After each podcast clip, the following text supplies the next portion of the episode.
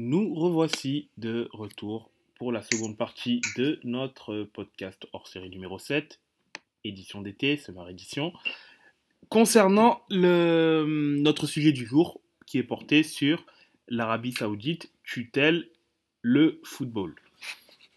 Donc, nous étions. Donc, Camille, tu étais en train de parler, donc euh, je te laisse euh, continuer ce que tu disais. Donc, j'étais en train de parler par rapport à l'Inter Miami et euh, on était en train de négocier, de discuter par rapport à Messi et, et ses salaires mirobolants. Euh, je, te, je te disais que les salaires qui sont affichés pour les clubs de, de MSL ne sont pas les valeurs, euh, les, les budgets qu'ont les clubs. Ce ne sont souvent que les, euh, les sommes des valeurs des, euh, des joueurs.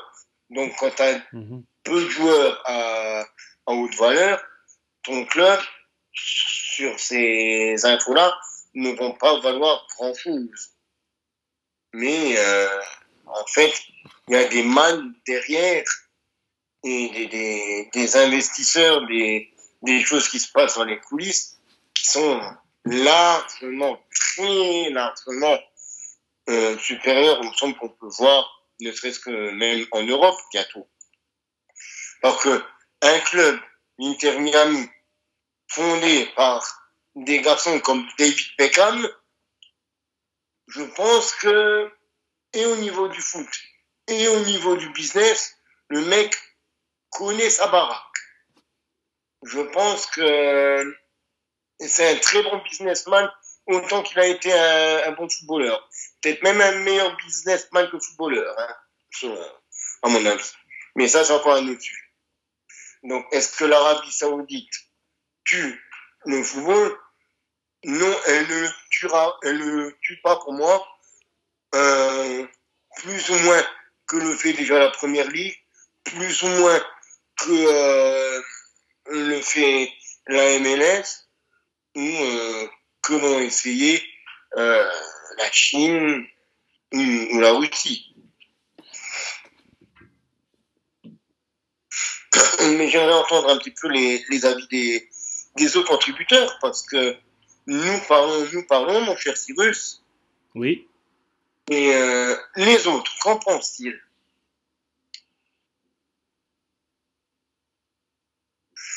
Kev, par exemple. Moi, comme je disais, je trouve que le seul problème que je vois à ça, c'est si, comme je disais tout à l'heure, hein, c'est s'ils prennent des joueurs qui ne sont pas en, fin de carrière, on va dire, en fin de course, bah, j'ai peur que ce soit le genre de personne, et ça peut se comprendre d'un côté, hein, c'est légitime, bah, pourquoi ils accepteraient un plus petit billet s'ils peuvent avoir un plus gros billet ailleurs quoi Et malheureusement, bah, ça manque d'investisseurs. Hein. On va un petit peu s'écarter entre guillemets du sujet, mais euh, pas tellement entre guillemets, mais rien qu'en France, si on n'avait pas, si on n'avait pas le PSG, bah, les salaires euh, moyens en Ligue 1 ou même dans les autres championnats, on peut même dire en Serie A et tout ça, bah, les, les, les, équipes, elles n'ont pas les, elles ont pas les fonds pour payer des joueurs comme ça. N'ont pas les fonds. Quand tu regardes que le, comme on l'a déjà dit plusieurs fois, mais tu regardes un Léao qui est payé à peu près 5 millions, qui pourrait toucher le double, voire le triple en première ligue, je ne parle même pas du coup de l'Arabie Saoudite, bah, ça fait peur en fait. C'est là que tu te fais un constat où tu te dis, ouais, en Europe, en fait, c'est juste qu'il n'y a pas de fric, tout simplement. Si, il y, y, a du fric, mais en fait, moi, je ne suis pas d'accord avec toi parce que. Enfin, d'accord dans le sens où les joueurs sont partis en Chine, certains sont revenus et ont baissé leur salaire. Parce qu'une fois qu'ils ont pris l'argent de leur carrière en Chine, ils sont revenus en Europe avec moi. Ils ont pris un plus petit salaire, certes, parce qu'ils avaient déjà de l'argent sur leur compte en banque. Donc, ils ont accepté de baisser. Mais ce, ce problème-là, des joueurs qui ne voudront plus baisser leur salaire, il existe déjà en France. Des joueurs qui sont au PSG depuis maintenant 7-8 ans et qui, qui apparaissent sur le banc ou en boîte de nuit, ils ne jouent pas parce que bah, ils sont nuls à chier. Il n'y a pas d'autre terme. Hein, par exemple. Coucou Neymar, coucou euh, Verratti. Bah, Neymar et Verratti, ils sont bons, ils jouent sur le terrain quand même. Tu vois, c'est des joueurs qui apportent au, PSG, en tout cas en Ligue 1. Et Neymar en Ligue des Champions, c'est l'un des meilleurs joueurs que le PSG ait pu avoir depuis au moins depuis qu'il est là. Mbappé n'a jamais atteint son niveau, mais sinon plus. Donc ils apportent quand même. Mais quand tu prends un Drexler, un, un Kurzawa, des, des joueurs comme ça, qui en France, certains ont été intéressés. Lyon a été intéressé par Sarabia par exemple. Le PSG a refusé de le vendre d'abord, mais le joueur avait un trop gros salaire. Et si Paris n'arrive pas à vendre depuis maintenant 7-8 ans, peu importe en Europe, hein, ils n'arrivent pas à vendre leurs joueurs. Pourquoi? Bah, Les salaires sont trop hauts. Les salaires sont beaucoup trop élevés pour le football européen en général. Et personne semble s'en indigner. Au contraire, ils disent oui, mais tant mieux, les joueurs ils sont contents, ils ont de l'argent. Ouais. Mais déjà, tu, tu es un championnat parce que tu es le seul à mettre cet argent-là. Et tu peux pas t'en débarrasser de ces joueurs-là. C'est ça. Parce que. Déjà, euh, ça. Oui, vas-y. Je te laisse terminer le, le, football européen est déjà mort à cause de ça, parce que l'UFA ah bah, ses petits copains. Un club comme le PSG ne sera jamais sanctionné par le fair play financier. Pourtant, il le mériterait, hein. mais ça n'arrivera jamais. Mais un club comme la Lyon, qui vient d'être acheté euh, par Textor, comme il a mis Olas dehors, Olas passe des coups de fil à DNCG pour bloquer les transferts. C'est ce qui se passe actuellement. L'OM est emmerdé aussi par la DNCG. Euh, Bordeaux l'a été, Lille également ça a forcé des rachats de clubs carrément. À Lille, ils ont mis euh, Gérard Lopez dehors. Tant mieux pour les Lillois. Mais euh, la DNCG a mis à la porte. Tu n'as pas d'argent, te mets dehors. Pourquoi PSG ne le fait pas? Pourquoi Manchester City, qui a investi autant d'argent que le PSG, n'est jamais sanctionné? Alors que Chelsea l'a été, l'Atletico l'a été, et actuellement Osasuna est sanctionné par l'UFA pour une histoire qui date depuis 10 ans presque. Par des clubs qui ont le football. Et euh, tu parles du PSG, mais on peut, en, peut en citer plusieurs. Hein. Les, les, les, deux gros, les deux gros espagnols, les deux mastodontes espagnols, euh, avec euh, notamment je, bon, le, le Real, je ne connais pas trop les, les magouilles qu'ils font, mais le Barça avec leurs 171 euh, leviers financiers, là, un levier qui en approche un autre, c'est plus des leviers là, à ce niveau-là c'est un niveau de Mario, c'est un niveau, un niveau de Super Mario, là, mec. Il y a, y, a, y, a, autant, de leviers. Il y a autant de leviers que dans un casino, cette histoire, c'est quoi? C'est parce qu'en fait, ils, ils hypothèquent le, la Porta hypothèque le club, dans le sens où, par exemple, les parts du FC Barcelone ont été lâchées, des parts publicitaires également, ce qui fait que, en gros, il a vendu des actions du PSG, du Barça, pardon, à des entreprises comme Spotify. Ça t'apporte de l'argent, mais euh, bah, derrière, c'est de l'argent que tu ne retrouveras plus jamais, en fait. Oui, bah, le c'était juste pour donner l'exemple. Et le Real, on sait très bien qu'il est euh, soutenu par euh, des grandes, grandes entreprises, voire par le roi d'Espagne. Il ne faut pas oublier le nom du, le nom du club, Real Madrid. Bah, c'est le quand tu la dette. Quand t'as le, quand le roi d'Espagne qui, euh, qui te nettoie le derrière, quoi, on va dire ça pour rester poli. Et euh, le, le, camarade euh, Florentino, qui avec ses, je sais pas combien d'entreprises de, de BTP, qui a toujours protégé et puis masqué un petit peu les, les fonds qui étaient perdus, pas perdus pour, euh, pour le Real, c'est des secrets de polichinelle, ça aussi. Et pourtant, ces clubs-là ne sont pas embêtés. Pourtant, ces clubs-là ont été poussés. Pourquoi dans les années 2010, euh, à l'apogée de Messi Ronaldo, ils ont voulu à tout prix avoir leur euh, classico en finale de Ligue des Champions? On le sait, je le sais, vous le savez, tout le monde le sait. Le but de l'UEFA dans les années 2010, c'était de faire un classico en finale de Ligue des Champions pour avoir Cristiano contre Messi en finale de Ligue des Champions. Ça aurait été le final, le summum. Or, ils n'ont jamais réussi à le faire. Mais euh, pour ça, il fallait euh, débarrasser, euh, effacer toutes les, toutes les ombres au tableau, quoi, toutes les tâches au, compte financier et c'est un petit peu pour ça d'ailleurs que le Barça s'est retrouvé la, tête dans l'eau. Parce qu'à partir du moment où ils ont vu qu'ils n'arriveraient pas à avoir leur, euh, leur classico en finale des champions, ils ont fait Ah, ça marche pas, bah nous on file plus les sous, on plus. Ah, vous avez fait des erreurs, tiens, maintenant tu mères.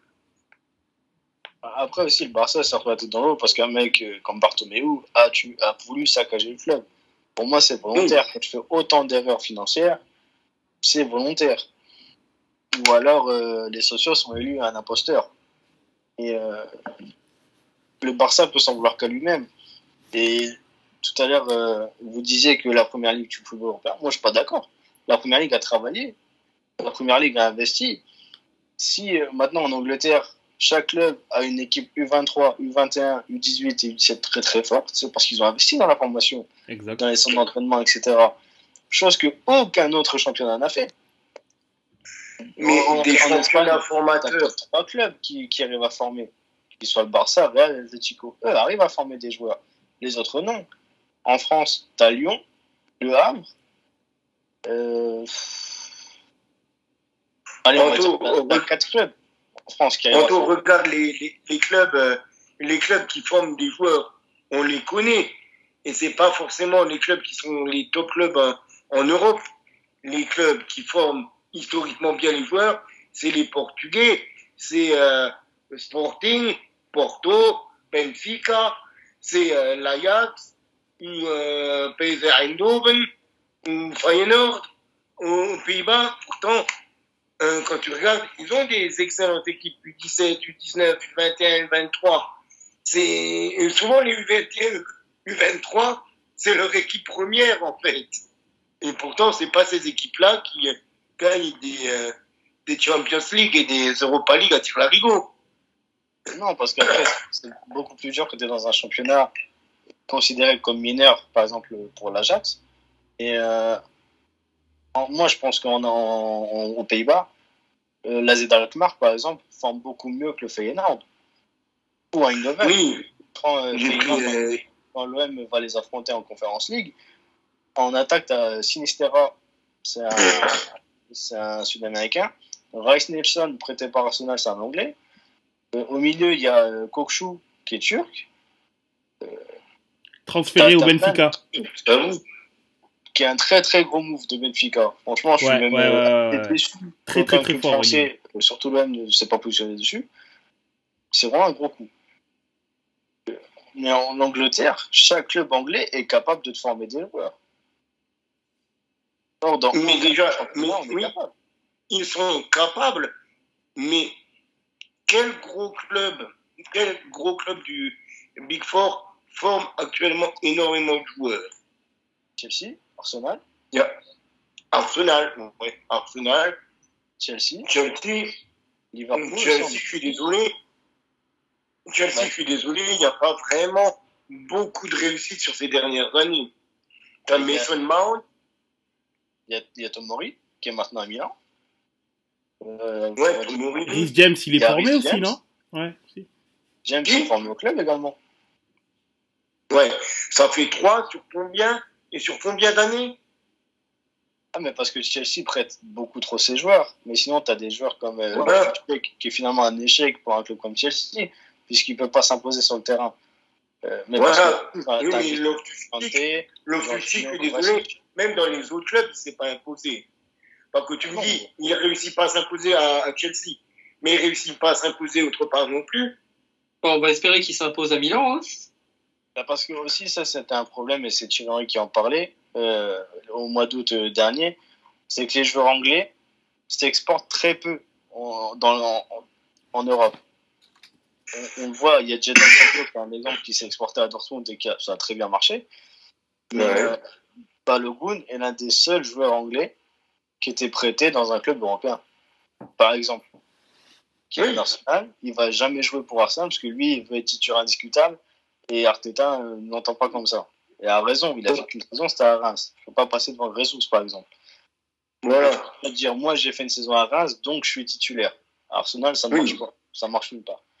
Et c'est tu- très rare que tu vois un, un jeune joueur anglais qui décide de partir en prêt, avec la- les- la- l'accord de son club, bien évidemment, euh, ailleurs qu'en ailleurs qu'en Angleterre. Oui. T'as eu, euh, t'as eu Sancho et t'as eu Bellingham. Ouais, t'en as très très peu. Alors, la majorité, c'est en Allemagne, parce que bah, la langue est plus facile à apprendre. Beaucoup de mots se, suivent entre allemand et anglais. Mais euh, sinon, très peu partent en Espagne pour euh, entrer ou en France. Mais c'est évident, déjà. De une, parce que tu dis qu'ils s'exportent très mal. Et aussi, pourquoi ils iraient jouer euh, en, en, France, par exemple, pour déjà pour être pas sûr de jouer, dans un pays où ils sont complètement perdus, et dans un pays où ils savent que bah, ils vont pas rester parce qu'ils feront pas carrière en France. Parce que le but du jeu, c'est de rentrer en première ligue pour toucher de la caillasse. Ouais, mais regarde, au final, c'est qui le jeu qui est le plus intelligent entre un mec comme Balogun qui accepte d'être prêté en France un an, tu fais une très très grosse, il fait une saison euh, digne d'un beignet d'air, Balogun. Il faut s'en rendre compte. La saison qu'il fait à oui. elle est stratosphérique. Ah oui, non, il est ah, capable je ne dis pas, qu'ils sont pas bons. Je dis justement que ceux qui partent, ils font bien de partir. Ils devraient faire plus, mais ils devraient être plus dans l'optique de pas tout de suite retourner en, en, Angleterre parce qu'ils sont toujours là. Ouais, ouais, ouais. Alors moi, je suis passé mon, mon petit machin à côté, là, ma, mon année Erasmus, et après, je rentre, je rentre en Angleterre, je fais de la caillasse.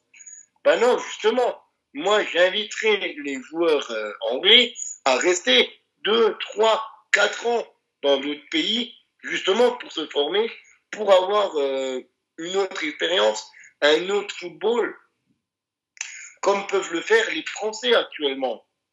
Pourquoi il y a tellement de, de bons Français? Regarde qui sont les Français euh, qui jouent à, à l'étranger en ce moment. Il y en a plein des jeunes problème ne serait-ce que euh, moi qui euh, suis la Bundesliga, et je pense que Alexis m'appuiera là-dessus, le nombre de jeunes joueurs qui évoluent en, en, France et qui sont soit français, soit qui sont passés par le championnat de France, euh, et qui explosent ou qui, qui font de, d'excellentes saisons. On, on, a eu Kuman, on a Diaby, euh, c'est c'est des mecs qui, qui performent, comme euh, Aminali aussi. Ouais, mais après, par exemple, en Angleterre, euh, c'est ce qui s'est passé à l'Euro 2021. Parce que je suis pas un grand fan des, des, de l'Angleterre, mais c'est une sélection que j'aime bien suivre. Parce qu'en général, je trouve tu très bons joueurs et je les trouve intéressants de les suivre. Sancho, qui était en, en instance de départ entre Dortmund et United, a été placardisé par la sélection pas par euh, Southgate, hein, mais euh, au-dessus de Southgate, on lui a dit tant qu'il ne signe pas United, tu ne le fais pas jouer. Au final, tu perds l'euro parce que tu te prives d'un de, tes joueurs phares. Mais euh, donc, c'est très compliqué pour un jeune anglais quand tu vois ça de te dire moi, je veux partir d'Angleterre parce que je veux faire carrière. je veux réussir et peut-être plus tard, je reviens en Angleterre.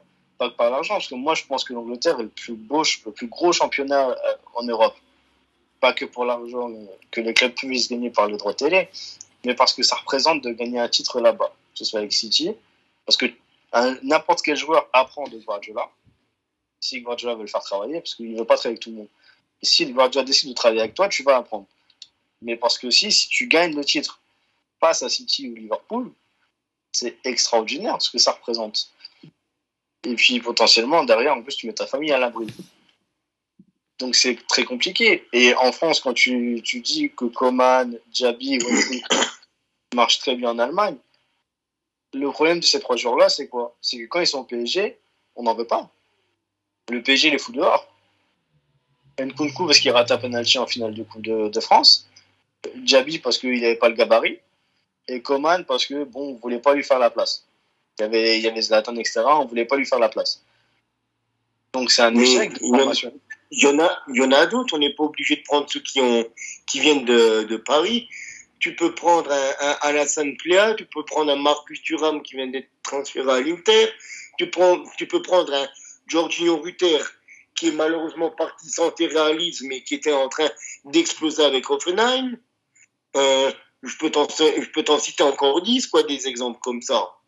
Et ça, ça, c'est de bons exemples parce que c'est des joueurs qui ont été très bien formés en France et parce qu'ils ont montré qu'ils étaient bien formés et qu'ils avaient le niveau, s'imposent dans un club plus haut. À part Reuter qui euh, part de Rennes à Offenheim, mais moi je pense que là c'est un downgrade parce que Offenheim ne joue pas euh, la Coupe d'Europe contrairement à Rennes. En tout cas, ne la joue plus.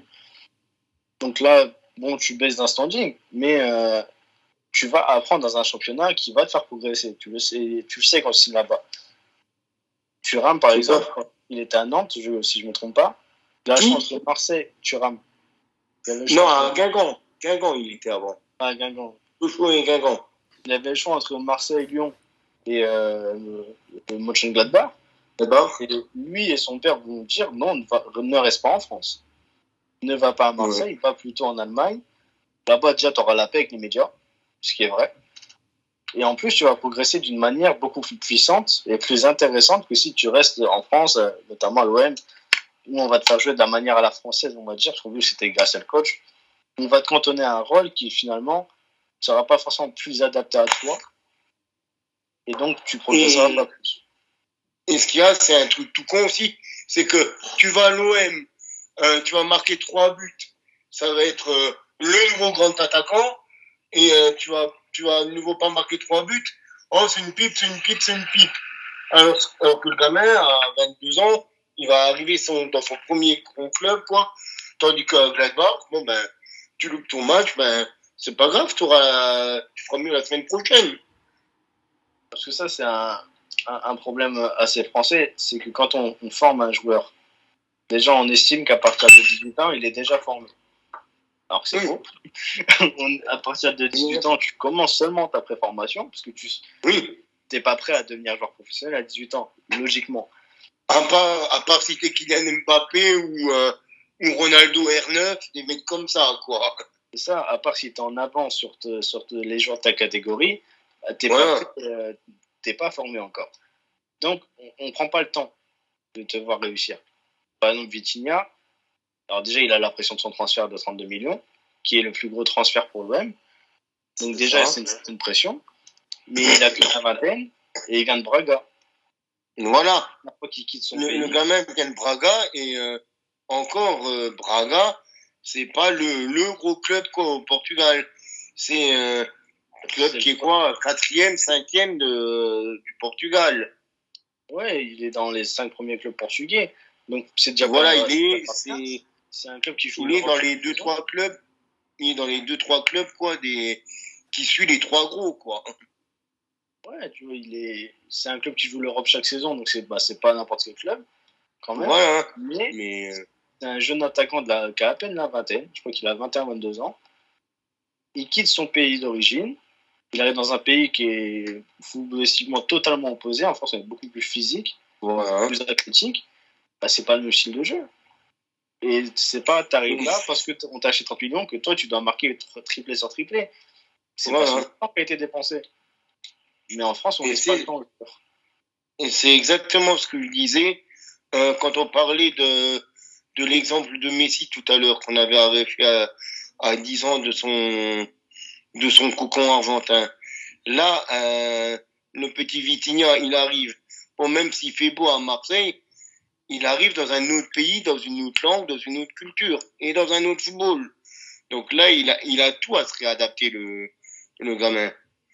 Bon, même s'il est, bon, même s'il a pas 10 ans, comme, comme on parlait tout à l'heure, c'est un, un, un, jeune adulte, quoi, ado, jeune adulte, quoi. Mais il, débarque euh, un petit peu avec son, avec sac, son sac de sport à l'aéroport et, euh, et roule Raoul, quoi. C'est ça. Et lui, d'ailleurs, a donné des interviews en disant que, OK, j'ai coûté 32 millions, mais encore une fois, c'est pas moi qui a négocié le prix du transfert. Donc, c'est pas de ma faute si je coûte si cher. Euh, ma famille me manque parce que bah, ils sont encore au Portugal et lui, il arrive en France, donc bah, il est tout seul.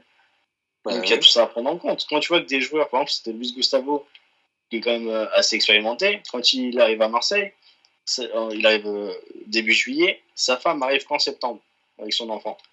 Ben, de, juillet à mi-septembre, Gustavo sur le terrain, c'est une pompe à vélo. Il est mauvais, il prend carton sur carton, il n'arrive pas à mettre un pied devant l'autre. Donc sur le moment, on le, on le tue. Une fois que sa famille arrive à Marseille s'installer avec lui, le gars est plus serein et là il sort masterclass en masterclass. Donc ça, alors que, alors que le mec était quand même euh, Le mec était international brésilien. C'était un, un titulaire au Bayern Munich. On parle pas là justement de de Uerdingen quoi ou bien du euh, du Tasmania Berlin. Hein. On te parle du Bayern. C'est ça, et, ça en France, on veut pas le comprendre. On veut qu'un joueur, il arrive, il doit être bon tout de suite.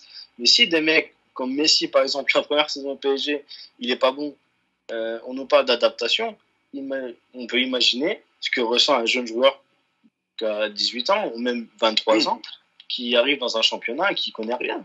C'est encore pire l'adaptation. Et ça, en France, on n'est pas prêt à l'avoir. Ouais.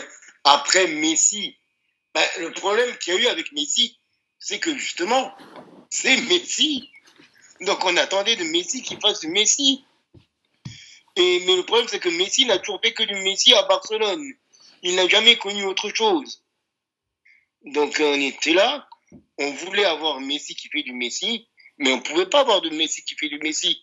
Parce que il n'avait plus le même club, il n'avait plus la même pelouse, il n'avait plus le, les mêmes coéquipiers. Il ne pouvait pas faire tout ce qu'il avait l'habitude de faire parce que c'était autre chose. Moi, si demain, tu me dis, va sur un chantier, va faire du béton, ben, je vais d'abord dire, faut que tu m'apprennes. Oui, c'est ça. Et passer d'un joueur comme Messi, qui touche beaucoup de ballons, euh, dans un football très rapide, très en transition, à un football français qui est plutôt athlétique, clairement, on cherche d'abord la capacité athlétique à répéter les efforts et à mettre de l'impact d'abord plutôt que à récupérer le ballon proprement. Bah forcément, qui va prendre des coups et que ça va pas marcher? Ah Les joueurs quand ils sont le championnat. Et ce qui est compliqué dans la formation française, c'est que du coup, bah, ni les supporters, ni les clubs laissent le temps à leurs joueurs de progresser tranquillement. Par exemple, c'est euh, Griezmann. Il a fait maintes et maintes clubs en France. À chaque fois, il a été recalé parce que trop petit, trop frais. Euh, physiquement, il n'est pas le gabarit. Et c'est euh, la Real Sociedad qui est venu le chercher. Il y a des clubs qui sont des génies d'ailleurs pour ça. Hein. Bravo le FC Metz.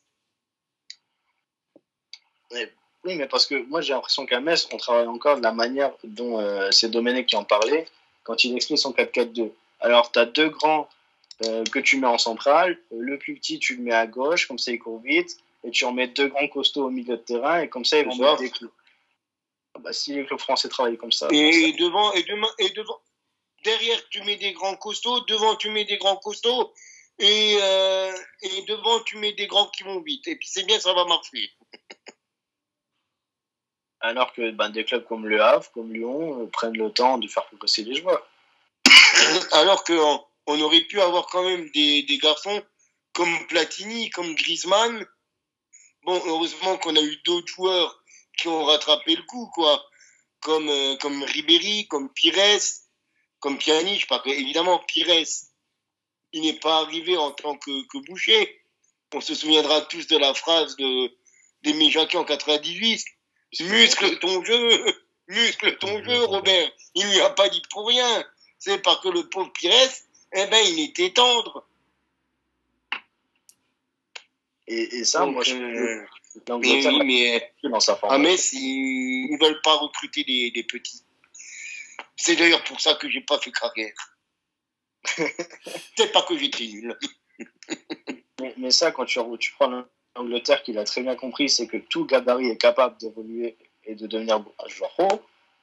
Ils ont en temps d'avance sur le reste du football. Là où dans les autres pays, tu as trois ou quatre clubs qui sont capables de former et de faire jouer.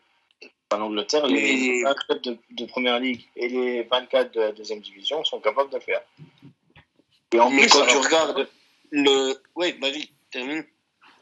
Et en plus, ça te rapporte de l'argent parce que dans les, quatre, dans les euh, critères pour enregistrer ton effectif chaque saison en Angleterre, tu es obligé d'avoir un quota de joueurs euh, anglais énorme. Je crois que ça doit être entre 7 et 10 joueurs. C'est presque Alors qu'en France, à part les 4 euh, extra-communautaires, il n'y a pas vraiment grand-chose. Tu dois avoir des joueurs formés au club, mais tu n'es pas obligé de les faire jouer. Donc, euh, si tu dois les avoir pour jouer les Coupes d'Europe, c'est tout. Ouais, mais pareil, je crois que ça doit être ces 4 joueurs français dans l'effectif et euh, 4, joueurs formés au club.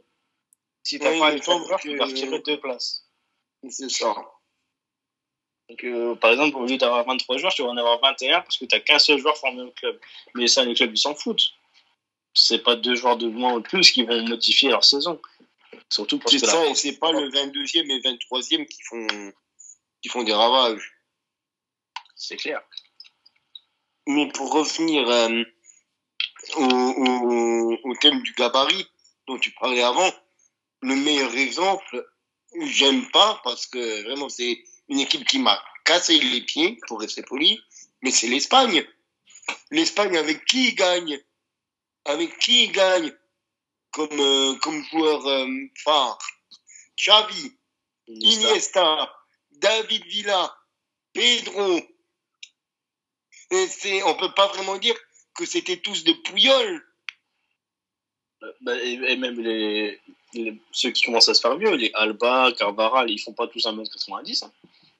Voilà. Pourtant, euh, ils ont gagné. Voilà, exactement. Les David Silva également, ils sont petits. Mais parce que. Parce que si tu regardes, les grands qu'il y avait dans cette équipe-là, c'était qui? T'avais Pouyol, t'avais Busquets et t'avais Piqué. Bon, et, les gardiens. Et Torres aussi, il est, quand même grand, taille Torres. Ouais, oui. Je crois même qu'il est plus grand que Pouyol, hein, Torres, hein, si je ne me trompe pas. Mais euh, Torres euh, a, a, très rapidement slopé aussi. En sélection? Euh, Total. Il est, il est tout. Enfin, du moins en sélection nationale en Espagne, il était. Bon, c'est vrai qu'en 2008, il, était entre parenthèses à son prime, mais il était quand même encore bon à l'Euro 2012. Très bon à l'Euro 2008, encore bon en 2012, mais c'est vrai qu'il y avait, de toute façon, il y avait l'alternance David Villa et lui, donc bon. Il n'avait pas de problème. Donc, voilà. Donc, euh, pour moi, 2008-2010, c'est euh, c'est le prime de, de Torres. 2008, euh, je me souviens encore comment il déborde Philippe Lam pour le, pour le seul but de la finale. J'ai regardé, il fait putain, mais il est pas censé être rapide, Philippe Lam, à la base. Là, il vient de se faire moucher par le Torres. J'ai regardé, il fait, il s'est passé quoi, là? Et, même en Espagne, tu prends Casillas, il est pas très grand. Hein. Mhm. Il est même petit, le gardien. Mais parce que, oui, fond, le gabarit, mais, comme les... ponts sur le terrain, le gabarit, on s'en fout. Voilà, c'est comme euh, les, chez nous en, France, quoi. T'avais les, les Barthès, euh, Grégory Coupé qui était pas un viand non plus. Jérémy Janot. Jérémy Janot, oui. Qui dépassait à peine le mètre 80, me semble-t-il. Casillas, c'était 1m82. Ouais. Pouyol, 1m78. Torres 86. 1m78 seulement Pouyol Ouais. Ah, je le voyais plus grand que ça. C'est les cheveux qui font ça, je pense. C'est ça, ça doit être ça. Mais après aussi, ce qui est compliqué pour la formation, c'est forcément, si le joueur est petit et frêle, tu peux pas lui demander d'aller au marquage. Ah non. Et obligé de. Tu peux pas demander, tu peux pas demander De toute façon, même au niveau, euh, je pense, c'est au niveau de la personnalité, tout simplement, du joueur demande à un Javi de faire du Roy King, ça va pas marcher. Demande à un Roy King de faire du Javi, ça marchera pas non plus. Et comme demande à un Messi de prendre la profondeur, ça va pas marcher parce qu'il suffit que le latéral lui mette un coup dès le départ de l'action, Messi s'écroule ou alors il se fait rattraper et il fait rien avec le ballon. Tu obligé de lui laisser une, une, certaine créativité balle au pied, soit pour jouer vite, soit pour éliminer. Mais en France, on n'aime pas euh, avoir un joueur qui potentiellement déséquilibre un peu l'équipe, notamment des clubs comme Metz euh, sous Antonetti. Quand il vient au vélodrome, il vient en mettant trois bus devant le but, et s'il y a un joueur qui ose dribbler, il le sort. Parce que potentiellement, ah s'il dribble et qu'il perd le ballon, bah derrière, contre-attaque. Ah oui, parce qu'on avait, on, on, a eu des, on a eu des mangeurs de ballon. Euh, entre toute la famille Sarr et toute cette clique-là. Euh, on avait le petit Mbakoto à une époque qui, qui driblait bien. Là, maintenant, on a les, les petits, les, les Lamine Gay, bon, qui, qui va partir. On avait Pape Matarsar qui est parti à Tottenham.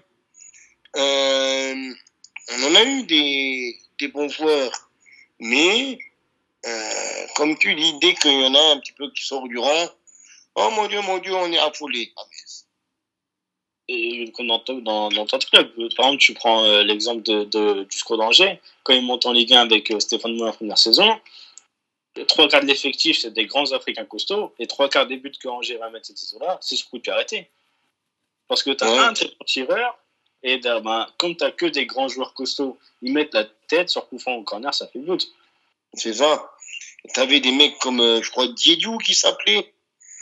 Leur buteur, tu avais Diediou, tu avais euh, l'autre Baoken, Stéphane Baoken. forcément. Ou bien tu avais des mecs encore, euh, euh, Pavlovic, me semble-t-il. Le mec qui était défenseur qui marquait plus que les attaquants.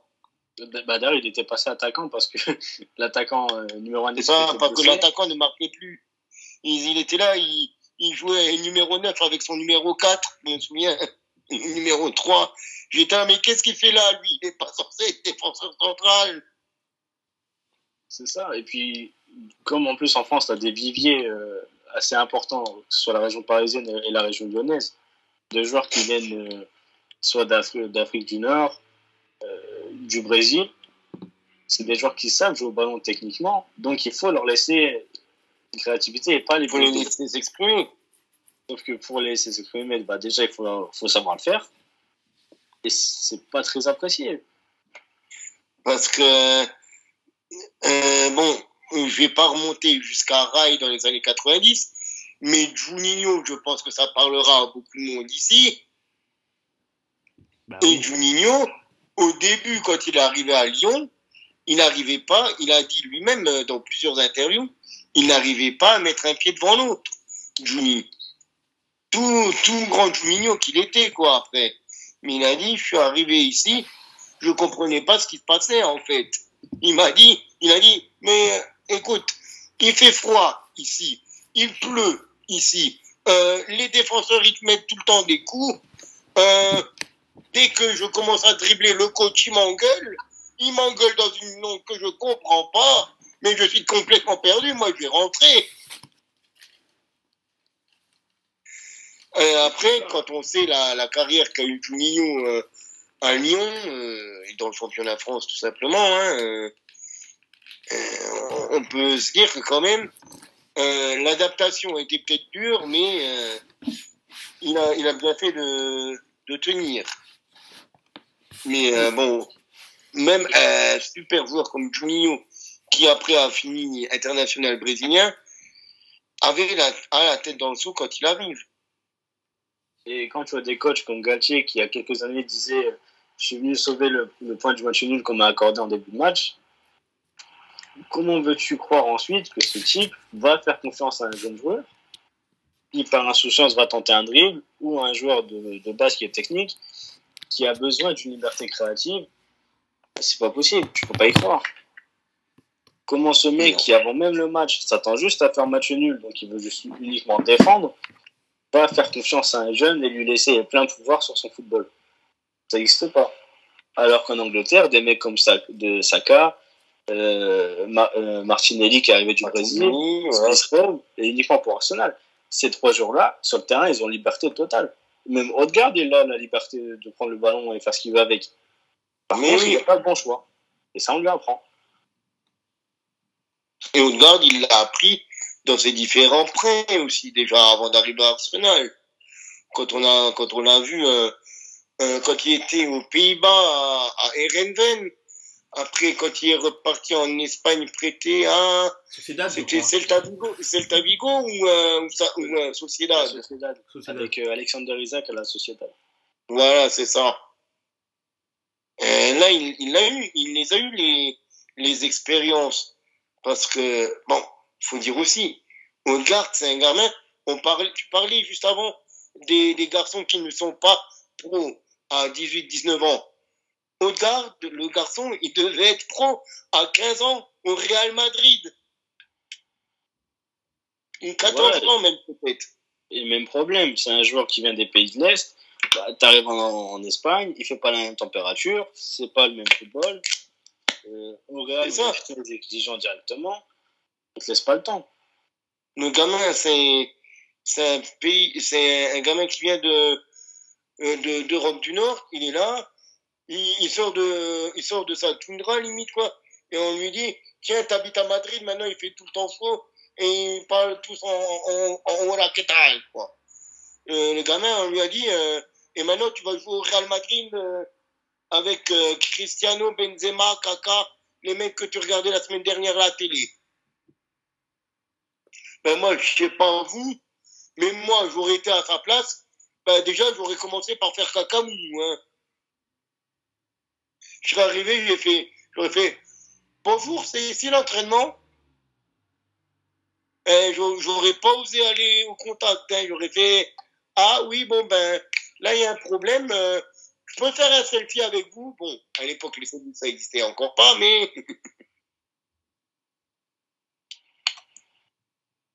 Et, c'est là que je trouve que certains pays ont énormément de progrès à faire sur la, formation et la post-formation. Parce que c'est pas parce qu'un joueur a, mis, euh, a fait une bonne saison dans son club euh, à 17-18 ans qu'une fois arrivé dans ton club à toi, tu ne donnes plus t'en occuper. Mais évidemment, pourquoi on parle de post-formation dans le football? C'est pas pour rien. Je pense que toi, Anthony, tu es le mieux placé de nous pour le savoir, toi qui es coach, qui entraîne des gamins toutes les semaines, la post-formation, punaise, mais faut suivre le gamin encore. Parce que c'est encore des gamins à 18, 19 ans. Le, jeune qui arrive, qui fait ses premiers pas en Ligue 1, euh, bon, en Ligue 1, ou en Serie A, ou en Bundesliga, en Première Ligue, peu, peu importe, même dans le championnat slovaquistan, si tu veux, euh, s'il arrive et qu'il a jamais joué en première division, eh ben, faut lui permettre déjà d'encaisser le gap entre l'équipe réserve, les U 19, 21, 23 selon où il joue, et l'équipe première, l'équipe le, A, l'équipe Fagnon, avec euh, les attentes du monde pro. Bah, c'est ça. Moi, cette saison, j'étais en charge des U10 U11. C'était une double catégorie parce qu'on créait l'équipe à ce moment-là.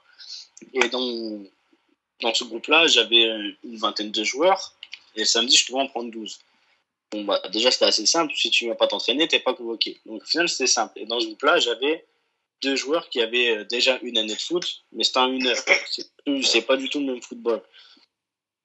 Donc, moi, à partir de ce moment-là, je fais uniquement de la formation. C'est leur première saison de foot. Ils ont 10 ans. C'est, je n'ai pas dans la, pré dans la post-formation. Mais euh, ça m'est arrivé de prendre un entraînement des U12, U13, donc la catégorie d'après, ou même en match. Bah là, moi, je suis dans un rôle de post-formation parce que ce que moi, je peux leur apprendre, ils le connaissent déjà. Par contre, de mon extérieur, je peux, juste, je peux gommer leurs défauts. Parce qu'un joueur qui était très fort avec moi, il était latéral gauche.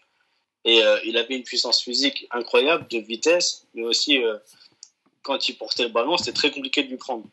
Vous dit, bah, es latéral gauche, parce que tu as des qualités défensives, ça se voit clairement, et tu es capable d'apporter devant. Bah, toi, as, le couloir gauche, il est à toi. Tu peux monter, tu peux descendre, tu peux centrer, frapper, tu fais ce que tu veux. Sauf qu'une fois qu'il était trop fort pour être avec ma catégorie, on l'a fait monter en U12, U13. Bon, bah là, sa, ses qualités physiques euh, qui était donc la puissance, la rapidité, et euh, il savait jouer des deux pieds, c'est plus suffisant. Parce que tu tombes face à des mecs qui sont aussi rapides que toi, plus athlétiques que toi, plus grands et euh, plus costauds, parce que dans, dans, leur génétique, ils sont plus avancés. Bah, il est passé défenseur central.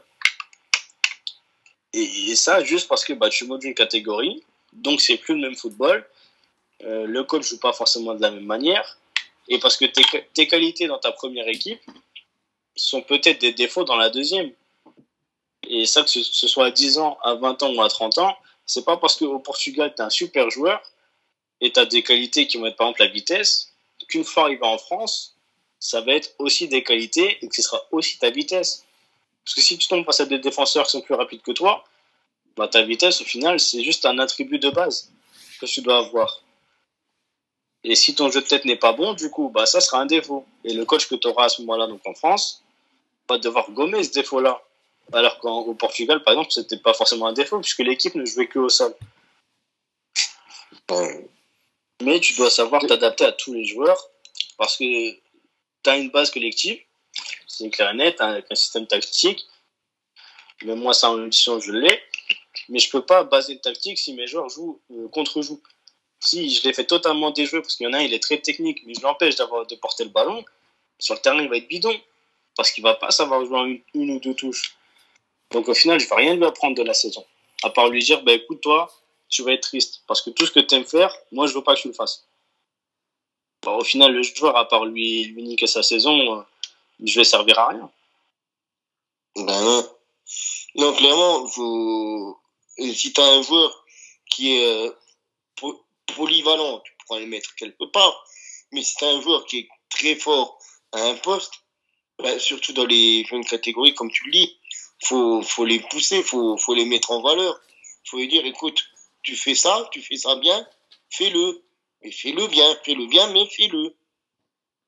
C'est ça. En plus, bah, justement, euh, mon latéral gauche en question, une fois qu'il est monté en du 13 pour quelques matchs, bah, il s'est aperçu qu'il avait encore des progrès à faire. Parce que quand tu es dans ta catégorie, tu surnages. Au bout de 5-6 matchs, où tu mets des triplés à chaque fois, où les parents ils te félicitent, tu dirais c'est bon, j'ai compris en fait. Je suis un très bon joueur de football, moi j'ai compris, j'ai plus de progression à faire. Ce qui est une grosse erreur. On a dit, ah ouais, bah si t'es si fort avec eux, va en U12 ou 13. Pas te plus fort encore. Il y a été, il a fait des bons matchs et des mauvais. Il a vu encore qu'il avait une marge de progression et que du coup, il n'avait pas tout à fait. Ah, c'est peut-être pas si facile que ça. C'est ça. On lui a dit, bah écoute, si t'es trop fort pour être avec eux, va te confronter à un meilleur. Il a vu qu'il y avait du niveau en face. Quand il est revenu avec nous, moi, je l'ai passé milieu de terrain. Pourquoi Parce que bah, à gauche, tu as compris que tu étais rapide et que tu savais frapper.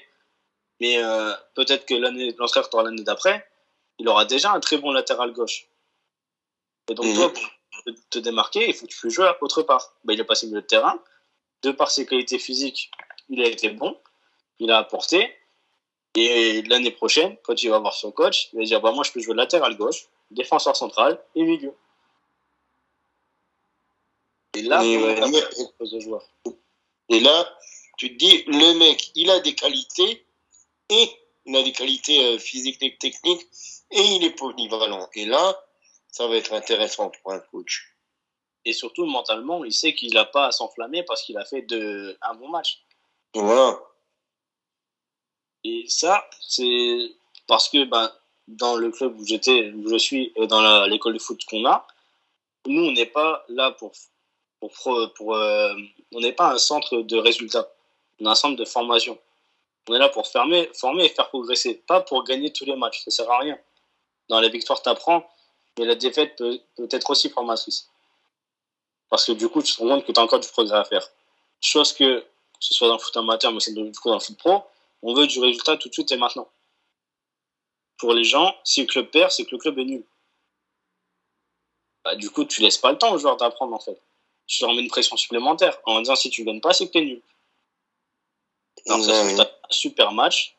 Tu as perdu certes, mais tu as fait un très bon match. Et donc, tu sais que tu dois encore, encore t'améliorer pour là devenir plus efficace du coup, puisque tu as déjà le matériel pour travailler. Juste pour laisser le temps.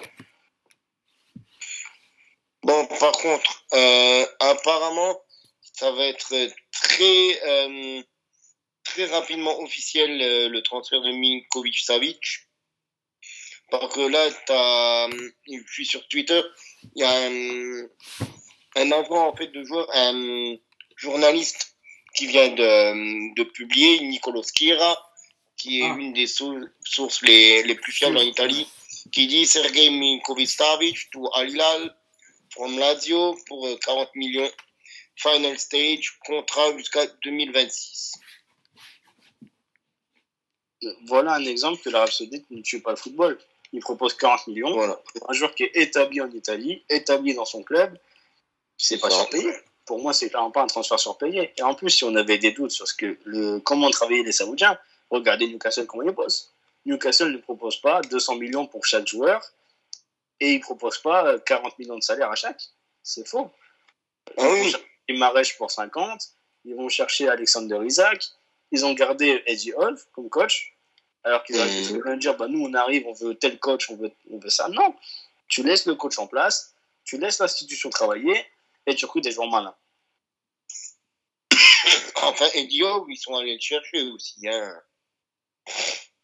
Ouais, mais tu vois, je veux dire, ils n'ont pas apporté un mec comme Mourinho ou Guardiola parce que cet homme a un pedigree et une aura. Cet homme est charismatique et t'apporte des vues. Ils ont pris un mec qui sait travailler Et pour qu'ils puissent travailler, bah, ils lui ont donné le matériel. Donc des joueurs comme Saint-Maximin qui était déjà, on l'a gardé. Parce que ben, pour le coach, c'était important d'avoir ce qu'il peut apporter. On va chercher Guimarães, qui a montré que c'était un très bon 6. Euh, Alexander Isaac, qui était très bon à la société, on a été le chercher devant. Et voilà, on bosse. Tout le contraire de ce qu'a fait le Qatar quand ils arrivent à Paris, par exemple. T'es premier du championnat avec Comboré, on te vire. On met Ancelotti qui finalement va pas de titre. On va chercher quelques jeunes, comme Matuidi, Lavezzi, Pastore, Ferracci. Mais on t'amène des mecs comme Thiago Silva, Zlatan, Maxwell, avec du bling-bling du coup. Quand tu vas chercher euh, Zlatan, Ancelotti, euh, Thiago Silva, c'est pour, euh, ok, construire une équipe, mais aussi apporter l'œil sur le club. Newcastle n'a jamais fait ça. Newcastle a pris des joueurs, connus ou moins connus, un coach pas très connu du coup, parce que bah, c'est pas un nom comme Guardiola par exemple, mais on travaille. Et surtout, il faut dire un truc, Eddie Howe, il a porter une équipe, vraiment. Parce que si tu regardes, avec euh, Bournemouth, il est parti de quatrième div, de cinquième div, me semble-t-il même, euh, jusqu'à ben, jusqu'en jusqu'en première ligue. Avec Bournemouth, hein, on parle pas de d'une grosse équipe, d'une ancienne grosse équipe, genre euh, un Portsmouth, un Sunderland, des machins comme ça.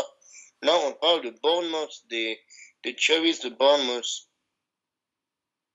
Parce que, bah, pareil, c'est des, des clubs qui, parce que, oui, on a de l'argent, mais on veut pas se retrouver dans la merde comme Nottingham Forest, ben, on, on est obligé de former et de faire venir des coachs capables de former. Quand Brighton euh, perd Graham Potter, ils vont chercher deux Herbie alors qu'ils ont l'argent du coup. Potter est parti en transfert. Il y a l'argent pour prendre un très gros coach. Ou en tout cas un très gros nom. Maintenant, on va chercher un mec qui sait bosser, qui a un style de jeu particulier, certes, parce que c'est pas adapté à tout le monde, mais il va te faire progresser l'équipe et ses joueurs. Ben, résultat, tu, arrives, en Europe. Alors qu'un club comme Nottingham Forest, par exemple, pour coûter 25 joueurs et qu'on en dirait 14, ben, ça repart en D2. Parce que oui, il y a de l'argent, mais on ne sait pas s'en servir. C'est ça. C'est pour ça que je pense que même si l'Arabie Saoudite décide d'investir massivement ou décide demain de tout arrêter et qu'un autre continent, par exemple l'Amérique du Nord ou la Chine ou le Japon, décide de prendre le relais, le football européen se tue à lui-même. Il n'a pas besoin d'un autre pour se casser la gueule. Tout seul, le foot européen peut se tuer. Il faut juste arrêter d'accuser les autres et regarder comment nous on travaille et faire en sorte de rester le continent numéro un du football si on veut vraiment l'être. C'est exactement, ça. Il euh, faut, faut peut-être tout simplement regarder nos méthodes de travail, regarder comment fonctionner avec les sous, regarder où placer les sous, parce que les sous ne sont pas bien placés, tout simplement. Comme disait l'autre, les comptes ne sont pas bons, Kevin. Donc, euh, que ce soit Kevin ou Gianni ou, euh, euh, Alexander Seferin, n'importe qui, les comptes ne sont pas bons. Il faut remettre, replacer la formation au centre du projet, à mon avis. Et, euh, je sais pas, euh, acheter des bouquins de le management pour les nuls. Bien sûr, et, la formation, contrairement à ce que certains veulent penser, ça ne concerne pas uniquement les joueurs, ça concerne les coachs, ça concerne les dirigeants, ça concerne le staff, ça concerne le scout, ça concerne absolument tout le monde. C'est facile de former des joueurs parce que tu en auras tout le temps. Mais former des arbitres, des coachs, des scouts, ça prend du temps. Il faut le vouloir. Ça peut être très long. Ça peut échouer. Mais en même temps, si tu veux que ton club réussisse au haut niveau, et soit, soit stable sur les 20 prochaines années, il faut tout former. Exactement. Du, euh, de toute façon, le, le, pognon a toujours été là. Il y a toujours eu des gens qui ont soutenu, euh, que ça soit dans les, dans les anciens temps, avec euh, des familles des, des entreprises, comme les Agnelli à la Juve, comme Parmalat, comme euh, Peugeot en France, avec Sochaux, comme euh, voilà, avec Sochaux, que ça soit euh, même des équipes qui sont dans le nom des équipes, euh, le Bayer Leverkusen, le PSV Eindhoven. Pourquoi ça s'appelle PSV C'est le Philips Sportverein. Donc, euh, ça a toujours été là. Après, on a eu les grosses, euh, grosses écuries comme euh, Parmalat ou Pirelli qui ont sponsoré Parme, qui ont sponsoré via la famille aînée de la Juve. On aura toujours, on aura toujours comme ça. Mais surtout, il faut, faut pas avoir peur d'essayer. Certes, tu peux échouer, mais tu peux réussir. Quand Olas il décide d'investir dans les féminines, tout le monde lui dit mais t'es fou. Ça ne prendra jamais. Jamais ça va marcher. Lyon est le plus grand club européen en termes de féminines. Quand il décide d'investir dans la formation, pareil, mais t'es fou, tu prends trop de temps, tu vas perdre. On n'a pas les joueurs, recrute ailleurs. Lyon est le club numéro un en formation en France. Et là, dans l'euro, dans l'euro qui, qui vient de se passer, trois quarts des joueurs sur le terrain, c'est des Lyonnais. C'est des mecs qui ont été formés à Lyon. Les Cherki, les Cacré, Loukeba, euh, Kaloulou, Guiri, Guiri, tout ça, ça vient de Lyon. Tous. C'est pas pour rien. Parce qu'au bout d'un moment, quand t'as pas d'argent pour recruter, forme les gens. Quand t'as pas d'argent, faut avoir des idées, comme disait le slogan. Bien sûr, forme les joueurs, forme les staffs, forme les formateurs également. Donne-leur des diplômes. Et ensuite, une fois que ces gens-là ils sont formés, laissez travailler. Et c'est là que le, le, Qatar avait été intelligent à une époque, quand ils avaient commencé leur, leur projet Aspire. Ils avaient recruté pas mal de mecs des catégories inférieures, du Real, du Barça, des gros clubs. Ils se sont dit, voilà, vous, vous arrivez des gros clubs vous avez des idées, vous êtes habitué à gérer des joueurs, vous êtes habitué à avoir des, développer des projets de jeu, faites ça chez nous. C'est une... ce qu'a fait le Qatar également euh, au pays même. Je crois que le sélectionneur euh, du Qatar, euh, là, la plus grande, je crois que c'est un Espagnol. Parce que tu connais le football, tu vas arriver avec les idées du football espagnol et tu vas nous montrer comment on fait. C'est ça. plus ou moins de réussite, mais tu pars d'une base solide. Et ensuite, tu apprends, parce que le gars, tu le fais venir, tu l'écoutes, tu prends ses conseils, et tu laisses travailler pour qu'il impose ses idées.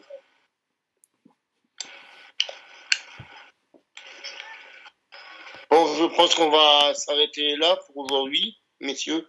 Ça fait déjà quasiment deux heures qu'on est en ligne, 1h40. Je suis assez d'accord. En effet. Ben, je vous remercie pour euh, de nouveau ce, ce, moment à parler football avec vous. Chers auditeurs, euh, euh, continuez de consommer du foot. on se dit à la semaine prochaine, environ à la même heure, à la même date. Donc sur ce, messieurs, bonne soirée. Bonne soirée également. Bonne soirée tout le monde. Et portez-vous bien.